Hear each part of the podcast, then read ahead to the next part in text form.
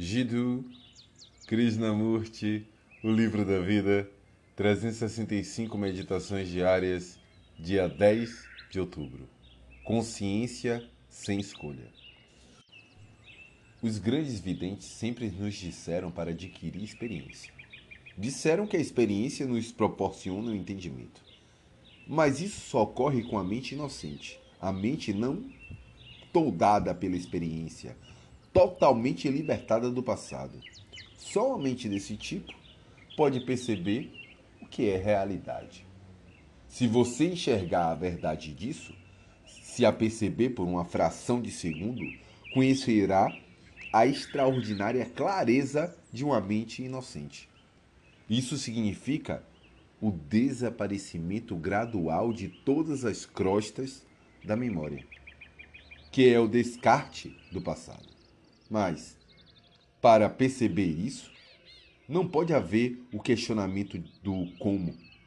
Sua mente não deve estar distraída pelo como, pelo desejo de uma resposta. Tal mente não é uma mente atenta. Como eu já disse anteriormente, no início está o fim. No início está a semente do fim daquilo que chamamos de tristeza. O fim da tristeza ocorre na própria tristeza, não distante dela. Afastar-se da tristeza é simplesmente encontrar uma resposta, uma conclusão, uma escapatória. Mas a tristeza continua.